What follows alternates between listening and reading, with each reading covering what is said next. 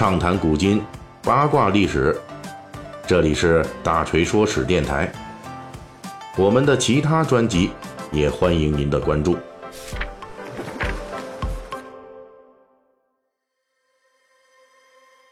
最近的咱们《三国演义》细节解密啊，就聊到了这青州的地界上的一些政治明星啊。我们重点呢介绍了北海相孔融。他呢介绍他如何的图谋振作，但最终呢还是被时代浪潮给冲走了。我们这儿需要说一下，孔融这个人其实是汉末非常有故事的一个人。咱们在青州篇里呢，只是介绍孔融在北海的政治军事冒险的失败。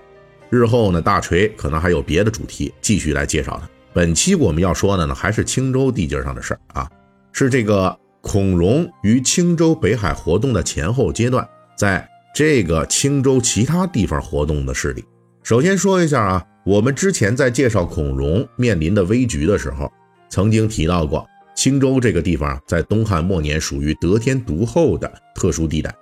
为什么叫得天独厚呢？啊，这个其实不是什么好的意思，而是说呢，由于起义军呐，这黄巾军反复在这一带活动，造成了青州地上的这个豪族世家和黎民百姓。都受到了很大冲击，因此能在汉末青州挺住阵脚的，那都不是一般人。反过来说呢，您要是一般人，那也很难在青州这地方站住脚。而且，即便有个别的狠人狼人可以在青州站住脚跟，在黄巾军的浪潮席卷时能够幸运的挺住，他也未见得会在随后的强大的外部集团的入侵下坚持下来。比如公孙瓒集团势力鼎盛的时候，曾经派出田凯为青州长官，结果田凯在青州的几年里啊，没干别的什么事儿，主要就是跟同样前来争夺青州的袁绍集团反复交战，最终呢还是没顶住啊，就退回幽州了。不过，即便是在这样危机四伏的青州，除了壮志未酬的孔融之外，那确实仍有势力顽强的存活下来。他们一路挺过了黄巾军，挺过了公孙瓒、袁绍，甚至一直挺到了曹操。这什么样的人呢？这就是青州一东一西两大势力，他们分别是盘踞在青州东南海岛的黄巾军管城，以及青州西部的泰山诸将。这个黄巾军管城活动的区域啊，大致就是今天的山东青岛一带。他们在正史《三国志》里边是没有记载的，在小说《三国演义》里边也没有提及，但是呢，确实是一直活跃于青州地面上的一大势力。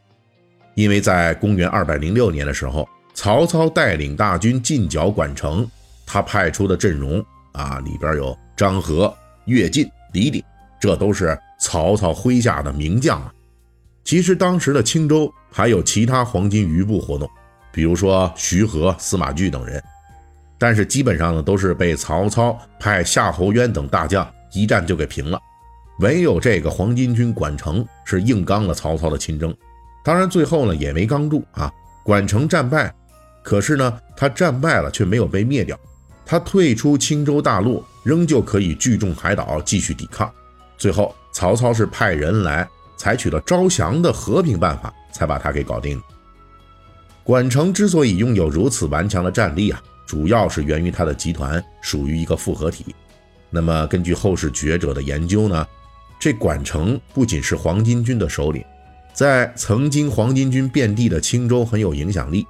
而且他很可能还是青州当地的世家豪强，双重身份啊。这样的话，在他地面上呢，具有广泛的号召力。用现代的话来说，就是强力地头蛇。大约是在青州黄巾军活动期间，作为地方豪强的管城与席卷整个青州的黄巾军达成了某种联盟的关系，得以成为称雄一时的武装力量。而且管城活动的青岛那一带啊，有山有海，形势险要，那被这样黑白两道通吃的地头蛇盘踞期间，可谓是啊地利人和都占。因此，即便是曹操大军亲征，也不能彻底的剿灭。除了在青州东南盘踞的这个管城之外，在青州的西南部还有一伙更为强大的割据势力存在，这就是发起于兖州泰山郡，在青州、徐州、兖州交界地带拥有强大力量的一个集团——泰山诸将。所谓泰山诸将呢，就是凭借泰山之险，活动于当地的豪强士族组成的武装集团，其代表人物就是臧霸、孙观、吴敦、尹礼、昌西等人。这伙人的来历呢，学者是有争论的。有人认为呢，他们是黄巾军的余部，但是呢，有更多的人认为，这伙泰山诸将是起源于泰山郡一带险要山区的这种山民豪强。因为泰山啊，虽然它不是说一个特别大的山脉。但是呢，仍旧是清、徐、兖三州首屈一指大山，而且呢，它还处于这三个州的交界地带。哎，在古代呢，由于封建王朝的控制力量有限，像泰山这种三不管地带，同时又地形险峻，那必然是盗贼出没频率极高的地区。泰山地区也有这样的传统，从文献记载来说，这里早于黄巾之乱的三十年就爆发过大规模的。反抗东汉朝廷的战乱，而且呢，发展到了当地郡兵几年的时间里边，屡次征讨都不能剿灭这个战乱，啊，需要出动东汉的中央军前来平叛。从此呢，就在东汉朝廷那里呢，留下了泰山贼的名号。这山区的生活可艰苦啊，盗贼多发，这里的居民经过日积月累的生存斗争，最终形成了彪悍尚武的民风。比如泰山诸将为首的这个臧霸。年少时候闯荡江湖，是因为臧霸他爹犯罪了，结果臧霸呢纠集了一伙人，直接武力把他爹给劫回来了，从此就开始亡命江湖。